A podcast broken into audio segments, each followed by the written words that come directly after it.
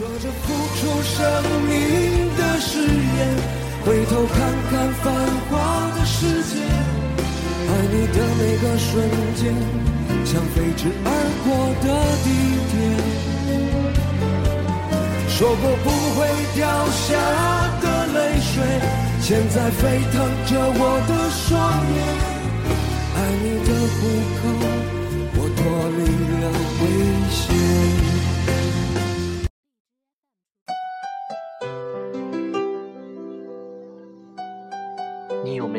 现，我们的梦想变味儿了？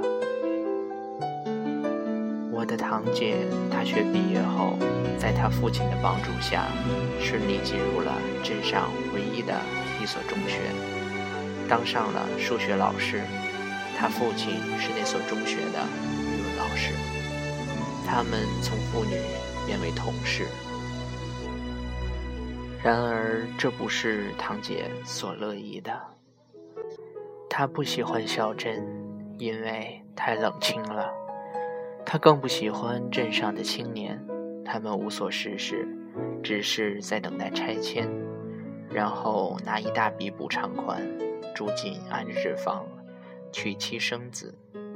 他对我说：“在镇上，一眼就能把自己的未来望到头。”他父亲办公室里那把已经快被坐没了的椅子，就是证明。他就要在自己的椅子上消磨青春。那时候我尚未毕业，对前途感到迷惘。我没有资格给他建议，只是安慰他：工作你先做着吧，毕竟那是一个铁饭碗，有编制，工作轻松，收入稳定。他答应着。每个半月，他就会打电话给我，以至于舍友都以为他是我的一位看不见的女友。我们通话时间很长，不知不觉就聊一个小时以上。他不停地向我抱怨：学生调皮，同事奇葩，家长难缠，工作没劲。我则劝他调整心态，尝试着喜欢自己的工作。他说他努力做了。但做不到，他终于还是决定考研。我问他考研是为了什么，他回答：考研是安全离开小镇的唯一方法。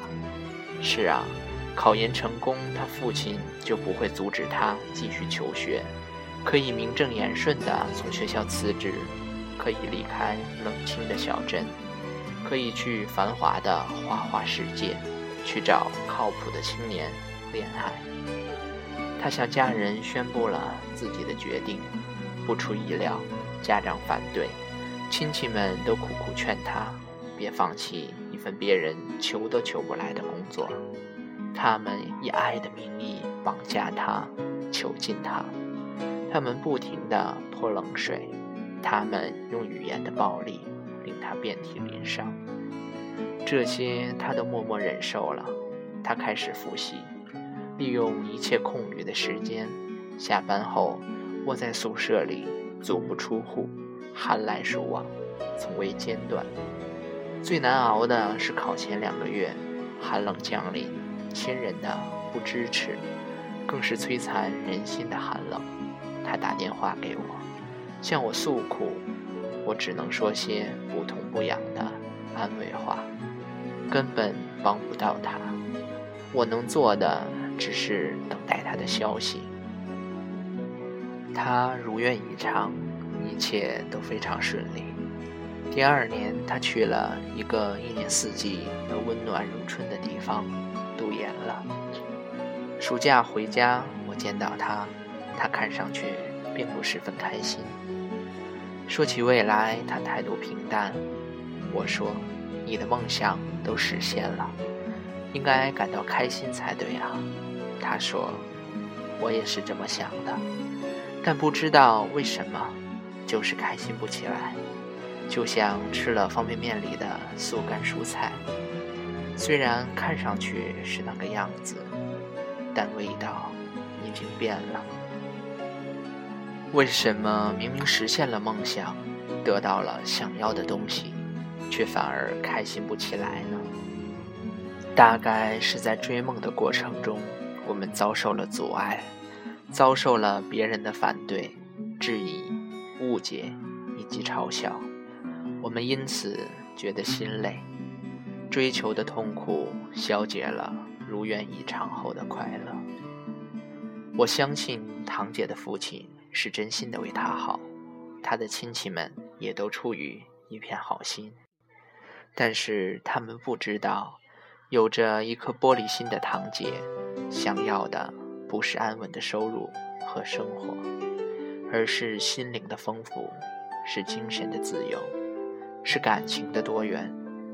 小镇的单调和乏味，只会让她感觉在葬送青春，那里没有她眷恋的东西，所以她一心想要离开。两代人在认识上迥然不同。老一代人因为占据了经验上的优势，就以父辈的权威反对堂姐的逐梦之举，将堂姐置于孤立无援的境地。虽然他们的反对行为仅限于语言，但他们都是堂姐的至亲之人，所以他们的反对给堂姐造成了巨大的心理压力。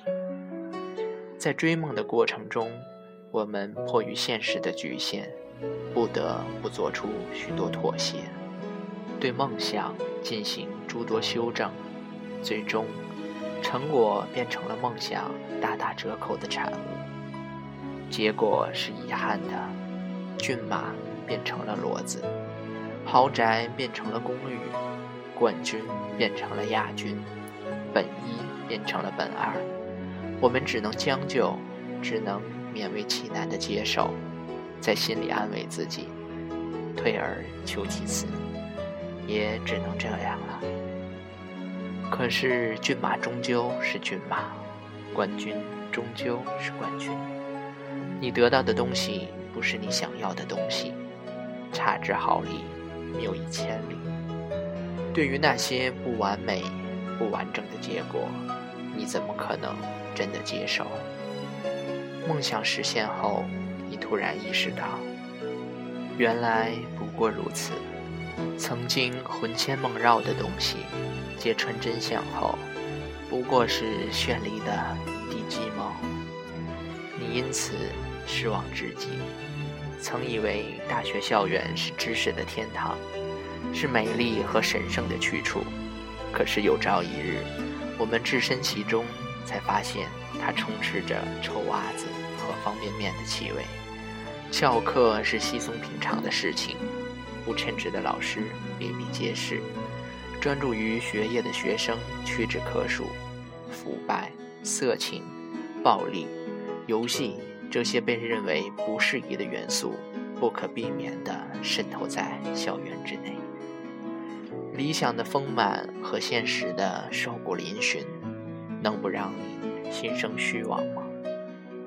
在追梦的过程中，我们变得坚强、牛逼、超能，像小强一样打不扁、压不垮，像内裤外穿的蜘蛛侠一样无所不能，像春光灿烂的猪八戒一样逢凶化吉，处处走狗屎运。这也许比触摸到梦想更有意义、更美丽。假如上天真的会掉馅儿饼，那么吃到馅儿饼的肯定是抬头望天、张大嘴巴的那个人，因为他们就连等，也等的比别人更努力。